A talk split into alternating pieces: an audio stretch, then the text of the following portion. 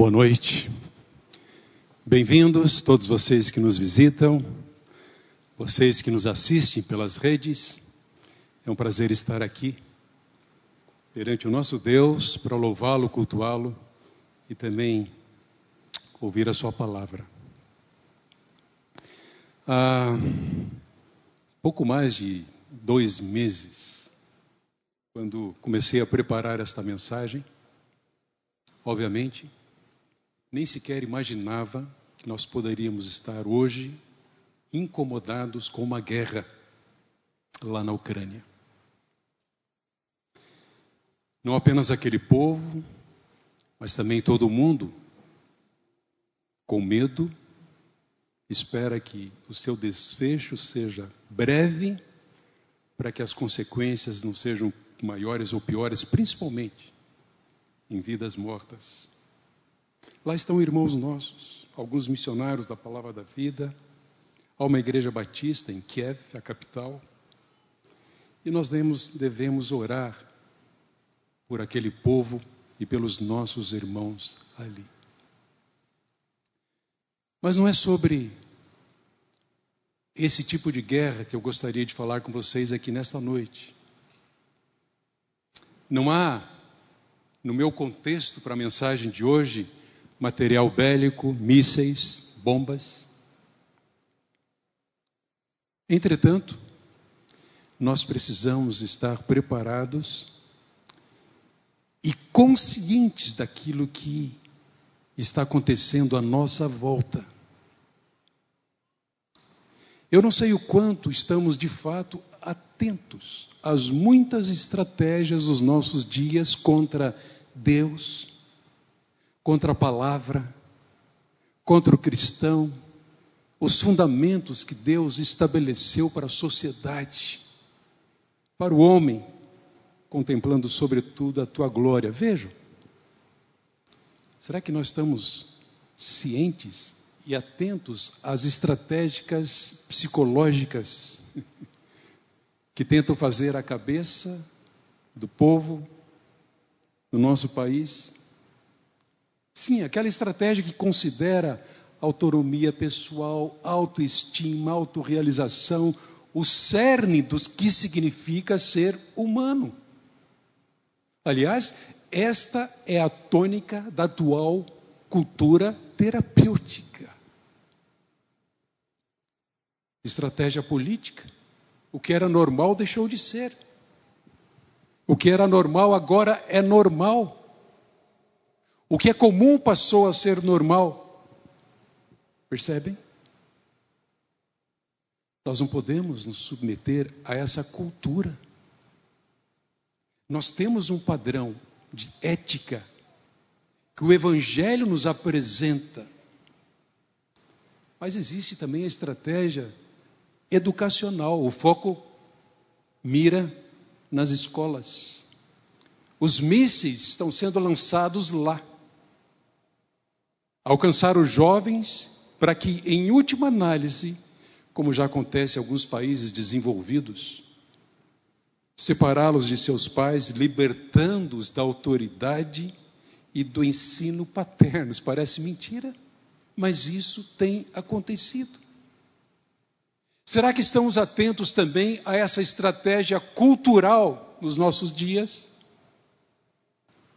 Afinal, a indústria dos meios de comunicação tem se rendido à cultura perversa, à cultura da perversidade, e servido para disseminação dessa perversidade, como os filmes de Hollywood, as novelas brasileiras, os desenhos animados e tantas outras coisas têm propagado essa cultura. Nós estamos atentos a essa guerra.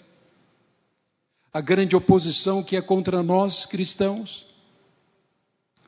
Além disso, existe uma, uma estratégia teológica. Aliás, o grande obstáculo que ainda existe e sempre existiu é a Bíblia. E é por causa disso que os revolucionários culturais tem atacado os fundamentos que Deus estabeleceu para a raça humana e para a sua glória. Eu não quero assustá-los. Mesmo porque nós não deveríamos estranhar, como cristãos, esses ataques e nem a perseguição, como nós ouvimos já aqui. Porque oposição, perseguição, são considerados como inevitáveis em todo o Novo Testamento. Nas muitas cartas dirigidas à igreja do Senhor Jesus Cristo. Por exemplo, o apóstolo Paulo. Paulo, como fiel e seguidor de Cristo, sabia muito bem o que era sofrer por amor a Jesus. E naquela que é a carta mais afetuosa, pessoal das cartas paulinas, a carta aos Filipenses, Paulo buscou preparar os seus ouvintes para aquilo que iriam enfrentar em razão da sua fé no Senhor Jesus Cristo. Nessa carta, ele não apenas dá exemplos, como seu próprio exemplo de como reagir a expressões, mas ele exorta aqueles cristãos à união em meio à oposição. Porque ninguém vence essa batalha sozinho. Sim, a união em meio à oposição e ainda exige um contínuo progresso do Evangelho na vida pessoal e na igreja do Senhor Jesus Cristo.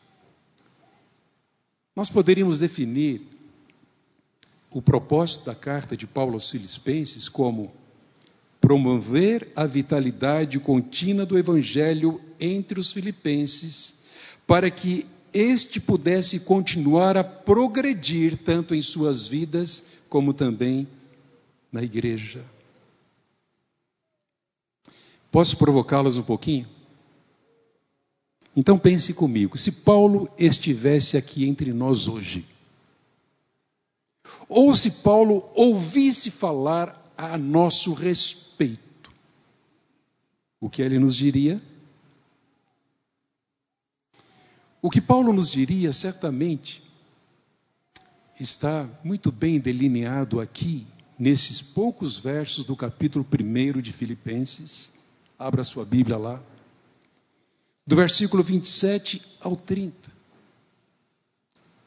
Na verdade, Paulo é apenas um instrumento de Deus. É Deus quem nos fala, assim como falou aquela igreja, para nos trazer, à luz desse texto, quatro expectativas para a vitalidade e progresso do Evangelho entre nós. Vejamos. A primeira expectativa que Deus tem sobre você, sobre mim, sobre qualquer um de nós, sobre a igreja, sua igreja, é que vivamos de maneira digna do Evangelho. Vejam, versículo 27 não importa o que aconteça, ele disse, exerçam sua cidadania de maneira digna do Evangelho do Senhor Jesus Cristo ou de Cristo. Exercer a cidadania de maneira digna. Paulo sabe muito bem que a nossa conduta deve ser coerente com a posição que nós temos no Senhor Jesus Cristo. E o que nós somos aqui, nós somos lá fora, e dentro de casa, em qualquer outro lugar, sim. Aquilo que somos e o que dizemos e o que vivemos é coerente. Não há nenhuma dicotomia ou separação. Nós somos o que somos onde quer que estejamos. Agora anotem, até o versículo 27 do capítulo 1, ele não tinha feito nenhuma exortação, embora algumas exortações estivessem implícitas aqui. Mas agora, Paulo começa a apresentar a razão principal dessa carta. Então ele começa com um chamado à prioridade. Atenção para uma prioridade. Então ele diz: preste atenção, ei. Olha aqui, ouça, preste atenção. Acima de tudo, viva de modo digno do Evangelho, ou conforme a tradução original, viva como cidadão digno do reino, na sua posição. Não apenas Paulo, mas os filipenses cristãos também tinham consciência dos privilégios de um cidadão romano. Porque Filipos, uma cidade na época, na Macedônia, hoje lá no norte da Grécia, era uma colônia romana. E como tal, os filipenses, como os romanos, tinham os mesmos privilégios que os cidadãos do império. Dentre eles, eles não precisavam pagar impostos. Uau! Mas eu quero chamar a sua atenção para o apelo de Paulo aqui. Ele dirige essas palavras chamando a atenção para a dupla responsabilidade dos crentes não apenas como cidadãos daquela cidade e seus privilégios pelo fato de serem ou terem, obterem os mesmos dos cidadãos de Roma, mas, sobretudo e especialmente, eles deveriam viver como cidadãos dos céus. Vejam, como crentes deveriam se lembrar que eram cidadãos de um reino celestial, portanto, a conduta deles na igreja e no mundo deveria ser determinada pelo fato deles serem cidadãos do reino celestial. Então ele os leva a considerar que não importa o que aconteça, ainda que perseguições estejam por vir ou estivessem por vir, ainda que eles fossem perseguidos ou sofram, sofressem por causa da sua fé em Jesus, eles deveriam viver de maneira digna do Evangelho de Cristo. Esse padrão de viver conforme a posição ou o padrão digno de conduta é muito frequente nas cartas de Paulo. Vejam, Colossenses 1,10, o que, que ele diz? Dessa maneira poderão viver de modo digno do Senhor, para o seu inteiro agrado, frutificando em toda boa obra e crescendo no conhecimento de Deus. A igreja em Tessalônica, na primeira carta aos Tessalonicenses 2:12, ele disse: exortando, consolando e admoestando vocês a viverem de maneira digna de Deus, que os chama para o seu reino e a sua glória. Meus irmãos, nós devemos notar aqui que é o Evangelho que estabelece a norma ética e não o mundo. É comum, às vezes, nós percebermos cristãos se rendendo e se vendendo à norma ética do mundo em detrimento da mensagem do Evangelho do Senhor Jesus Cristo, da palavra de Deus. Especialmente numa cultura totalmente psicologizada, é como se o Evangelho fosse medíocre incapaz para resolver problemas da alma e da mente do ser humano. E o pior é que aquilo que pode ser psicologizado pode ser medicado. Então percebem? O que tem mais poder para a cura do coração humano não é o poder do evangelho. É alguma terapia humana e muitas vezes medicamentosa. Vejam, nada contra os remédios. Aliás, ao sair de casa com dor de cabeça, eu tomei um Dorflex. Meus irmãos, não é o mundo que estabelece o padrão ético. A verdade bíblica não pode ser adaptada para seguir o padrão ético deste mundo. E isto tem acontecido em igrejas chamadas cristãs evangélicas no nosso país. A ênfase de Paulo aqui é que eles deveriam viver como pessoas convertidas, simples assim. Vivam como convertidos. Se vocês são convertidos, vivam como tal. Não se amoldem à cultura da sua época, não se amoldem à cultura romana. Não tomem essa forma. Se você nasceu de novo, meu irmão e minha irmã, você que nos vê e nos assiste também, se você nasceu de novo por causa da sua fé no Senhor Jesus Cristo, é a única maneira de alguém nascer de novo para ser chamado filho de Deus. Você pertence a uma família real. Ainda que, por enquanto, aqui e agora, você seja um estrangeiro peregrino. A sua pátria não é aqui. A sua cidadania é celestial e é muito natural que você enfrente conflitos. Basta que seja um convertido em qualquer lugar. Você vai enfrentar críticas, oposição. Vocês jovens que estão entrando numa Unicamp e outras universidades, esperem isso. Vocês vão sofrer oposição, oposição armada, inclusive organizada se defenderem as causas de Cristo, do Evangelho, da palavra de Deus. Eu penso que, na vida de alguém que se declara cristão e que de fato teve uma experiência com o Senhor Jesus Cristo, se em momento algum há conflitos, deveríamos estranhar. Concorda? É estranho. O Senhor disse que nós enfrentaríamos problemas, que muitos não aceitariam, que alguns fariam oposição ao Evangelho do Senhor Jesus Cristo. Então questione. Questione. Se não há nenhum conflito na sua vida pelo fato de você ser um cristão, algo não se encaixa.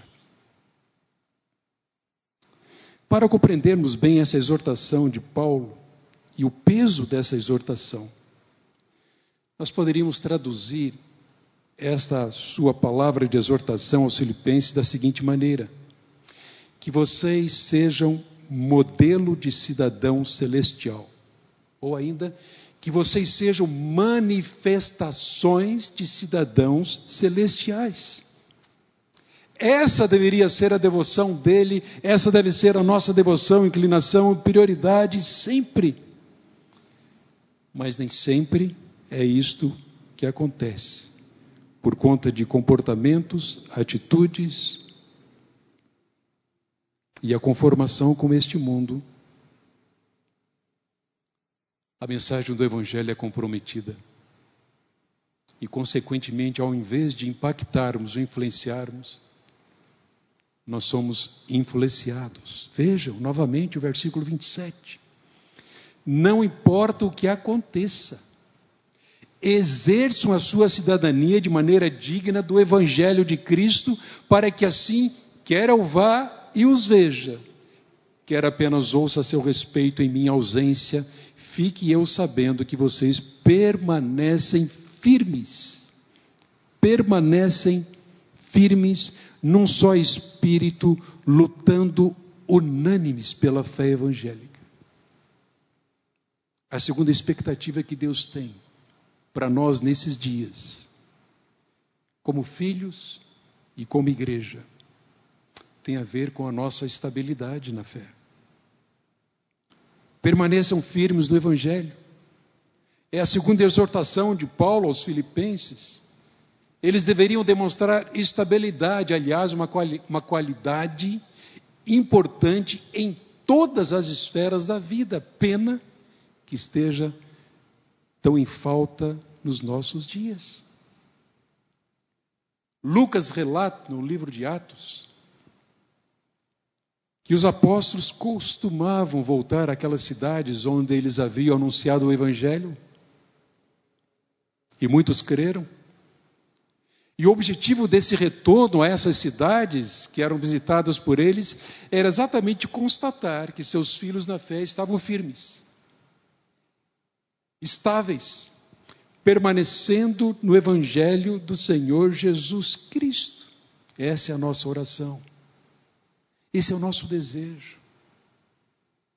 É a nossa expectativa em relação aos novos convertidos, mas não apenas em relação a eles, a todos, especialmente nesses dias em que nós já sabemos que alguns se acomodaram, seja por causa do medo, das dificuldades ao longo desses dois anos de pandemia. Não que a pandemia tenha trazido algo novo, mas a pandemia expôs o andar de cada um. Infelizmente, muitos, muitos foram encontrados sem um andar digno do Evangelho e sem permanecerem no Evangelho do Senhor Jesus Cristo. Que voltem. Que Deus os traga.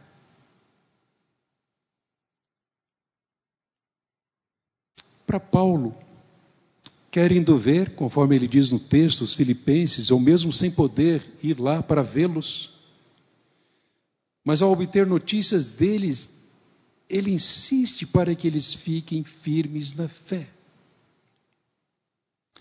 Se nós somos peregrinos aqui, como, como eles também eram, Além disso, se somos embaixadores do Senhor Jesus aqui, seus representantes na terra, se pertencemos a outra pátria, nós devemos manifestar isso enquanto aqui, portando-nos com temor perante Deus.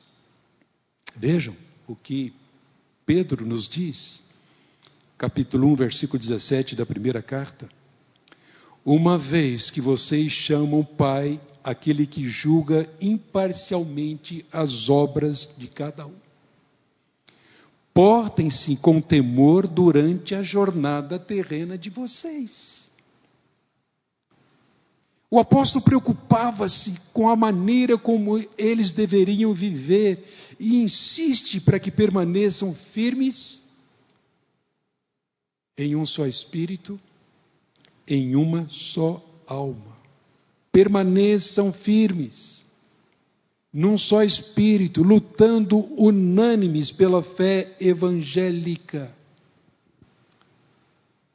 Embora haja algumas interpretações distintas, é bem provável que Paulo se referisse aqui ao Espírito Santo, que é a fonte de toda a unidade cristã, como ele declara na sua carta aos Efésios, capítulo 3, versículo capítulo 4, versículo 3. Façam todo o esforço para conservar a unidade do Espírito pelo vínculo da paz. Meus irmãos, pensem, reflitam comigo. O que é que nos une como igreja? Nós temos muitas afinidades culturais, nós temos preferências, muitas afinidades, mas na verdade nós somos unidos unicamente pelo Espírito Santo de Deus. É o Espírito que nos torna um, embora distintos, diferentes. Há muita variedade no nosso meio, mas o mesmo é o Espírito que nos une e nos torna um. Quer numa igreja local como a fonte, quer como membros da Igreja Mundial. Aqui, na Ucrânia e em tantos outros lugares. É por causa do Espírito. E se somos unidos no mesmo corpo, numa mesma família, a igreja pelo Espírito Santo, nós devemos não apenas permanecer firmes, mas nós devemos preservar a unidade do espírito que existe entre nós. Eu confesso que, deixa eu abrir o um coração um pouquinho para vocês. Às vezes eu fico me questionando.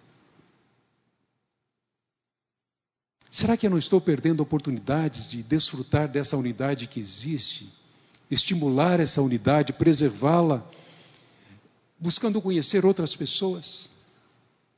São irmãos meus, alguns chegando, outros já há algum tempo, mas ainda não, eu não os conheço. Então me incomoda o fato de, às vezes, quando acaba a nossa reunião, Alguns de vocês perdem o privilégio dessa comunhão com todo, porque ficam restritos ao seu grupinho. Gente, é um privilégio, é um prazer ter grupinhos.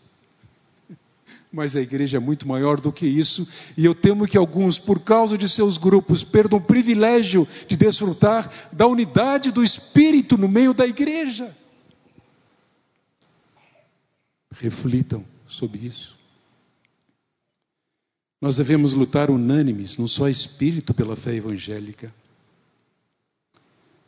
Se não andarmos de modo digno da nossa cidadania e não permanecermos firmes no Evangelho e tentarmos levar a vida cristã sozinhos, é certo que nisso nós pecamos e não contribuímos para que a igreja seja sal e luz onde ela está inserida ou presente. Nós não temos aqui, meus irmãos, um simples, uma simples expectativa de Deus para nós. Nós temos sim um chamado à ação. Uma ação que envolve uma parceria invencível. Nós e Deus, Deus e nós, por isso que não podemos deixar de desfrutar desse privilégio de luta, lutando sozinhos pela fé evangélica. A terceira expectativa que eu quero compartilhar com vocês à luz desse texto é que Deus espera que lutemos juntos pela fé evangélica ou pela fé do Evangelho. Como igreja, nós somos, fomos chamados a pregar o Evangelho a toda criatura. É a nossa missão enquanto no mundo. Mas o nosso papel não é simplesmente pregar o Evangelho. Nós devemos também defender o Evangelho, sustentando a sua verdade com a nossa mensagem falada e com essa mesma mensagem testemunhada com as nossas vidas. Devemos defender, sim, numa combinação entre evangelismo e apologética. Nós não podemos ignorar os temas atuais, especialmente aqueles que são contrários à verdade do Evangelho. Nós não vamos sair em passeatas levantando bandeiras, mas nós temos que levantar a voz primeiramente a Deus. E onde quer que estejamos, defender a verdade sem nos acovardar, acovardarmos disso. Vejam, Paulo tem plena consciência dessa luta contra os poderes hostis. Então aqui ele usa algumas expressões militares para retratar essa realidade de batalha. Ele diz: estai firmes, como soldados plantados em seus postos, lutando. Esse termo aqui associa-se com uma companhia militar em batalha, na arena ou em combate, numa questão de vida ou morte. Outra expressão, pelos adversários, aqueles que se opõem, sejam eles humanos ou demoníacos, como cantamos. O mesmo combate, outra expressão, porque o mesmo, como o de Paulo à época da sua perseguição. Sim, Paulo conclama os cristãos em Filipos a permanecerem firmes num só espírito, lutando unânimes pela fé evangélica. Um chamado à unidade, trabalhar juntos pelo evangelho do Senhor Jesus Cristo. E ele ainda vai dizer no versículo 28: sem de forma alguma deixar-se intimidar por aqueles que se opõem a vocês. Vejam, qual é a resposta que devemos dar à oposição externa? Qual a resposta que a igreja deve dar a essa oposição? Paulo não afirma aqui qual a natureza da oposição que eles estavam sofrendo ali. Mas fica evidente que ele considera ou os considera adversários. Provavelmente essa oposição tenha sido a mesma enfrentada por ele e seus companheiros devido ao orgulho demasiadamente, demasiadamente romano dos filipenses. Aqueles que estavam, se incomodados, estavam incomodados com a mensagem do Evangelho, porque ela estava atrapalhando os seus lucros, como no caso de uma jovem possessa, cujo demônio havia sido expulso por Paulo, ela deixou de ser a fonte de lucro para os seus senhores. Que incômodo que, que esses caras vêm aqui se intrometer? Trazendo, e essa foi a afirmação dos perseguidores, trazendo outros costumes que nós não devemos aceitar. Mas a mensagem do Evangelho não é um costume, mas sim uma contracultura as pessoas vão se incomodar, mas muitos vão crer. Alguns vão rejeitar, vão perseguir os cristãos, mas nós não temos liberdade, não, não nos foi dada por Deus liberdade para recusar, andar de modo digno, permanecer no Evangelho e lutar unidos pelo Evangelho do Senhor Jesus Cristo.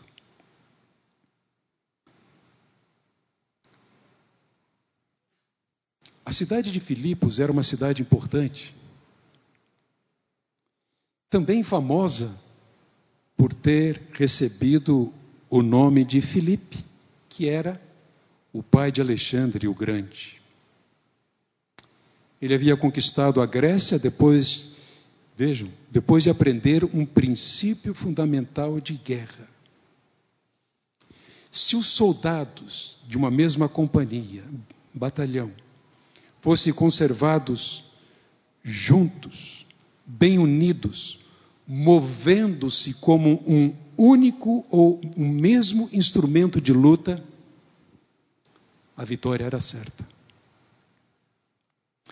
Fiquei chocado ontem com uma cena na televisão de uma pessoa, não sei se jovem, um homem, que se ajoelhou diante do canhão lá na Ucrânia. Depois foram tirá-los, porque senão passariam por cima dele. Sozinho. Nós não devemos lutar sozinhos. Mas será que não temos lutado muitas vezes sozinhos? Por exemplo, meus irmãos, nós temos cerca de 15 reuniões de oração, meia hora de cada reunião.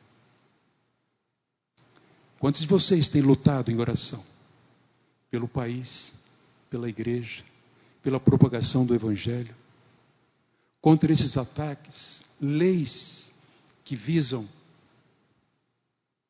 atacar e destruir, desconsiderar totalmente os princípios de Deus? Não chega a 50. Que vergonha!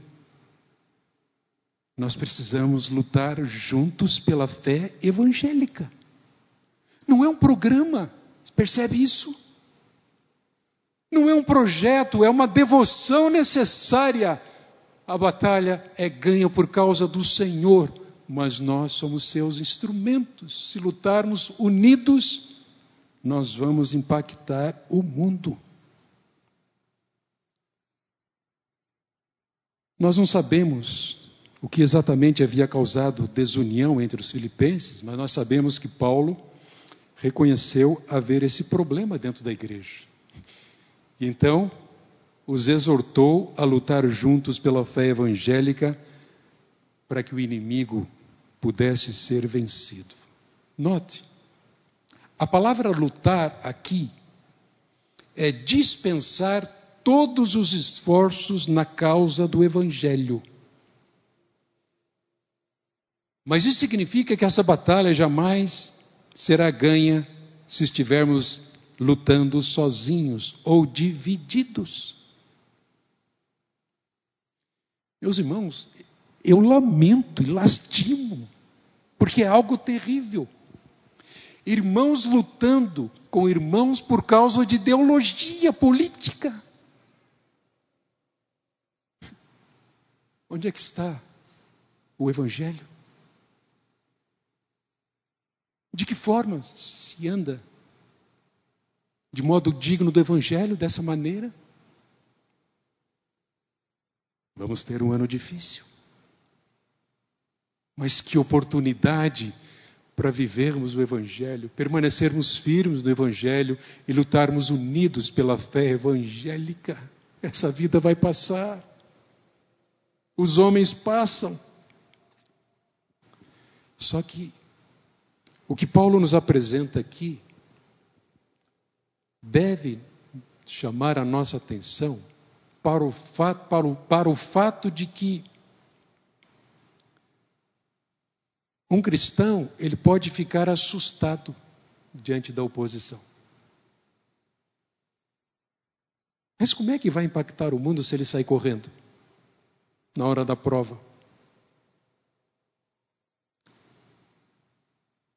Paulo usa a palavra aqui, deixar-se, a expressão deixar-se intimidar. Ele diz no verso 28: sem de forma alguma deixar-se intimidar por aqueles que se opõem a vocês.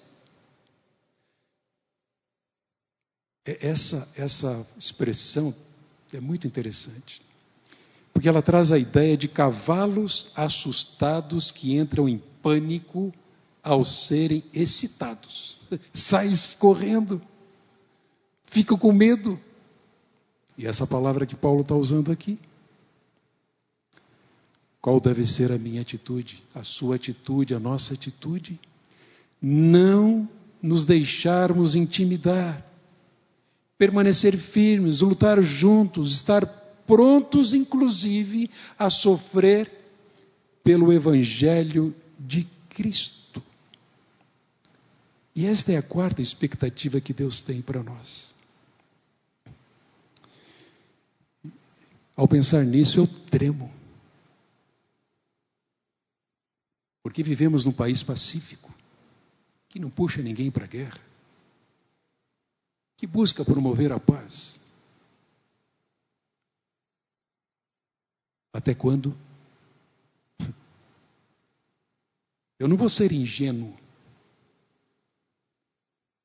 se pensar que nesses dias, com tanta evolução nas comunicações, poderio bélico, riquezas, estratégias, nós nunca vamos ter problemas. Eu não penso assim. E eu não penso assim também porque a Bíblia aponta para esse futuro de dificuldades. O amor de muitos vai esfriar, guerras, rumores de guerra, apostasia. Estejam prontos a sofrer pelo Evangelho.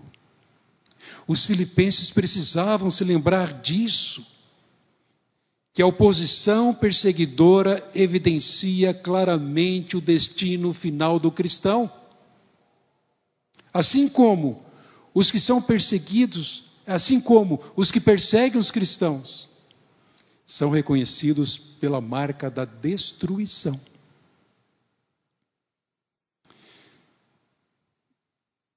É bom lembrarmos também que na história da igreja de Cristo, Os cristãos que são perseguidos têm sempre a certeza da sua salvação. Como Paulo. Para mim, o viver é Cristo, o morrer é lucro. No versículo 21 deste primeiro capítulo da sua carta aos Filipenses. Meus irmãos, a fé e o sofrimento são dois dos privilégios que Deus nos concede. Espera lá. Além da fé, o sofrimento também é privilégio concedido por Deus. Este é o ensino da palavra. É o que Paulo está dizendo aqui. Afinal, ele vai dizer no versículo 29: A vocês foi dado o privilégio de não apenas crer em Cristo, mas também de sofrer por Ele. Percebem? E os filipenses eram testemunhas da perseguição que Paulo havia sofrido na cidade. E que eles também iriam sofrer, pois o sofrimento é a marca do verdadeiro cristão. Na verdade, eles deveriam manifestar gratidão a Deus pela graça que lhes foi concedida de padecer, de sofrer por amor a Jesus, por amor ao Evangelho do Senhor Jesus Cristo. Era assim que Paulo via o sofrimento?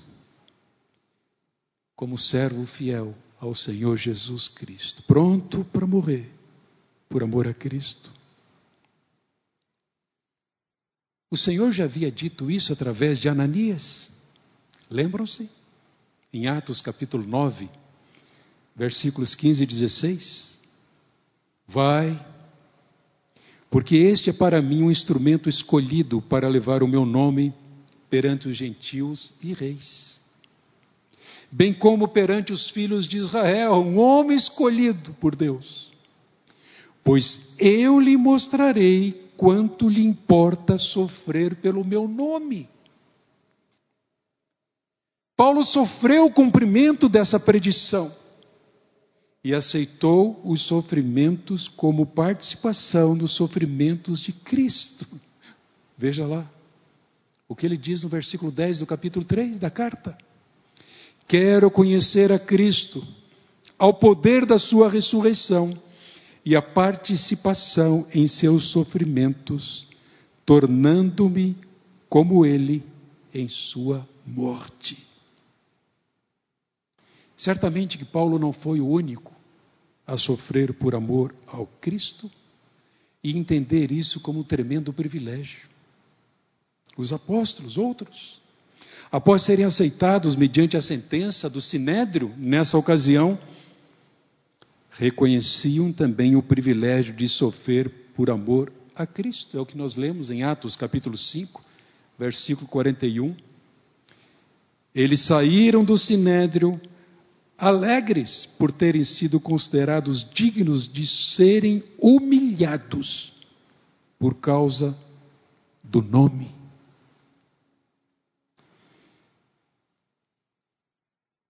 A expectativa de Paulo era essa. Ah, se eles pudessem enxergar seus próprios sofrimentos como oportunidade de desfrutar do privilégio de Deus, eles seriam bem mais alegres, felizes.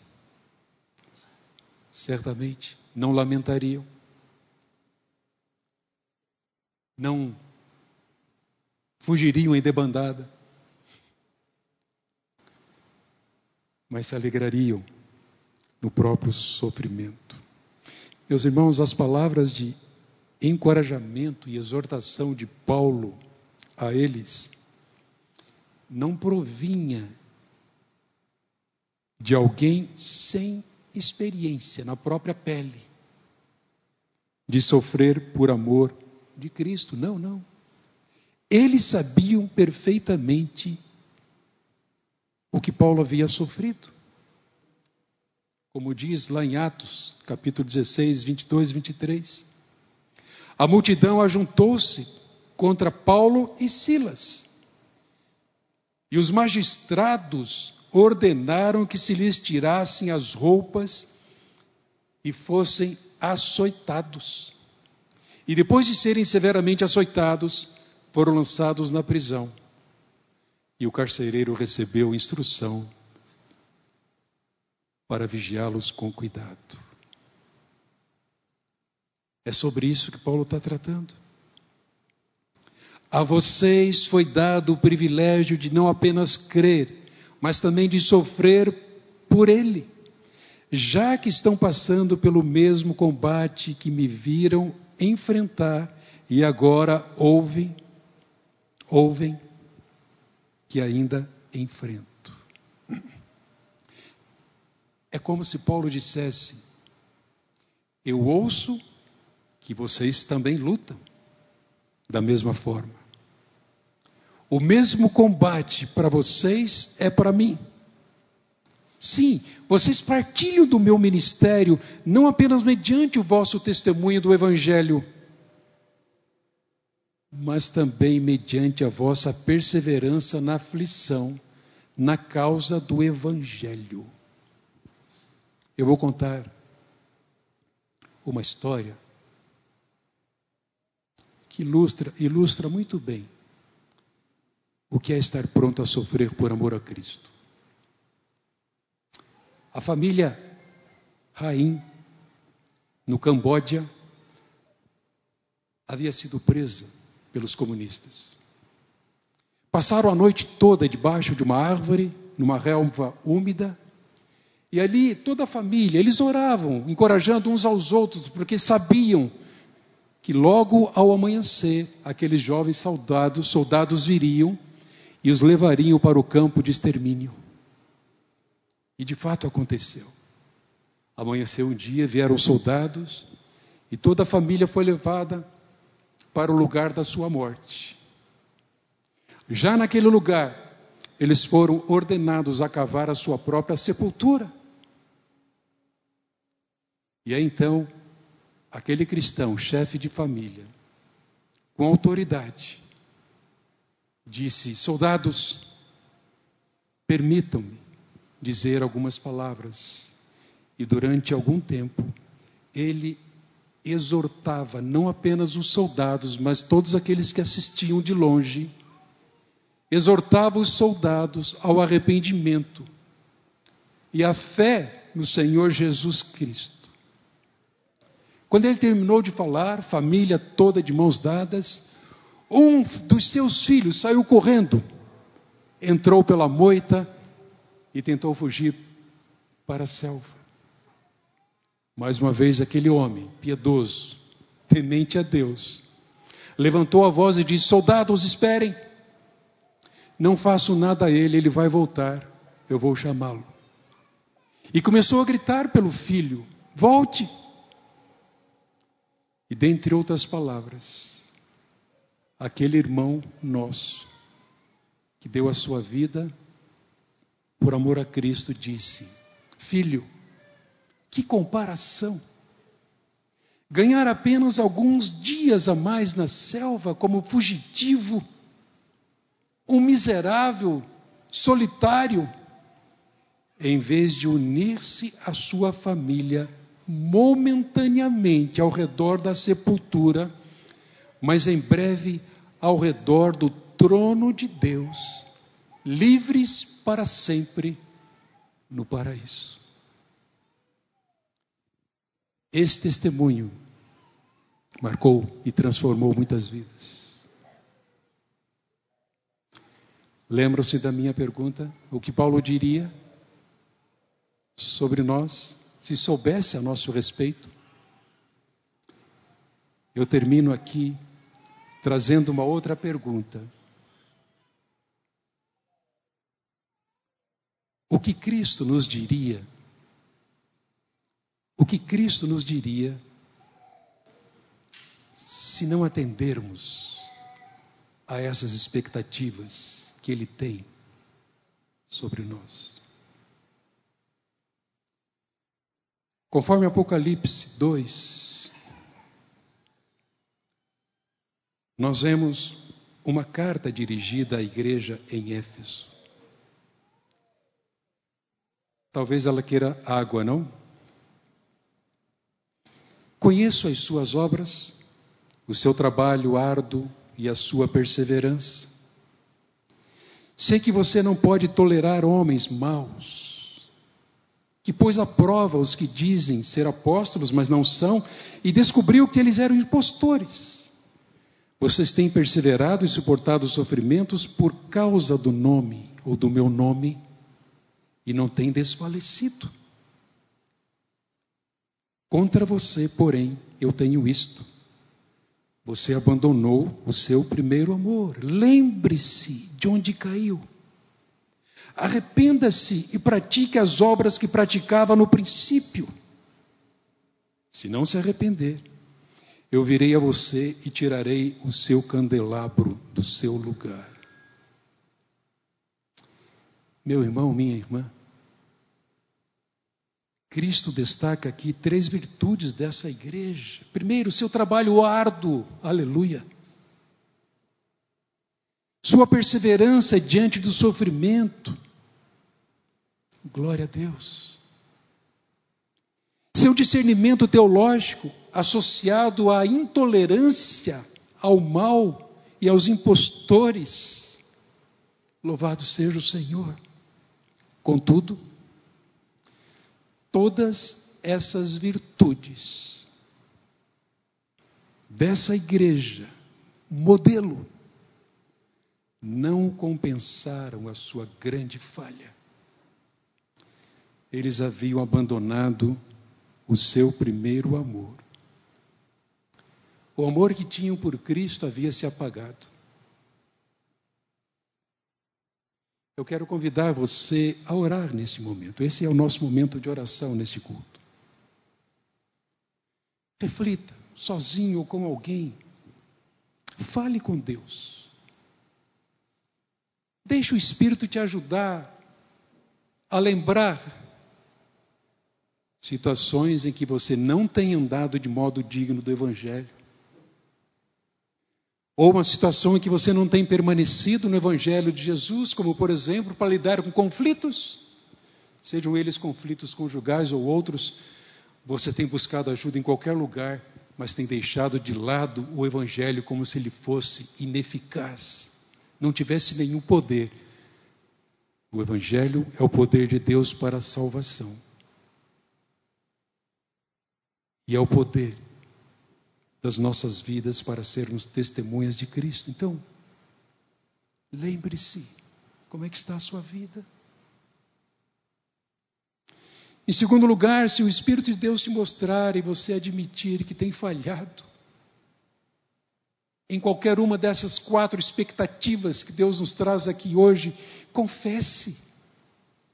Esse Deus, sim, Ele é Pai para perdoar, para refazer, para nos purificar para novamente fazer essa chama do Evangelho acender em nós.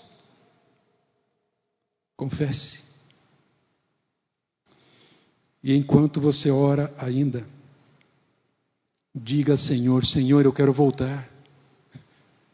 Estou frio, estou indiferente, não estou correspondendo, Senhor. Eu tenho lutado sozinho. Volte. Lembre-se de onde caiu, arrependa-se e pratique as obras que praticava no princípio. Ó oh Deus, não queremos que o Senhor venha sobre nós para tirar o nosso candelabro do lugar. Portanto, eu quero te pedir, Senhor, que o Senhor entre a casa é sua. O Senhor tem o direito, o Senhor tem o melhor. Mas não permita que eu, nem meus irmãos, nem a tua igreja, deixem de satisfazer as tuas expectativas, deixe de andar de modo digno, permanecer no Evangelho, lutar em união pelo Evangelho e com a disposição de sofrer por amor a Cristo. Oh Deus, continua a nos falar nessa noite, ao longo da semana, enquanto vamos continuar pensando nessa tremenda e cruel batalha que está sendo travada na Ucrânia. Que sejamos atentos à batalha que está sendo travada aqui, agora nos nossos corações. A oposição que nós sofremos e vamos sofrer. E que o Senhor nos encontre dignos do teu nome. Faz isso, ó Deus, eu oro em nome de Jesus. Amém. Deus abençoe.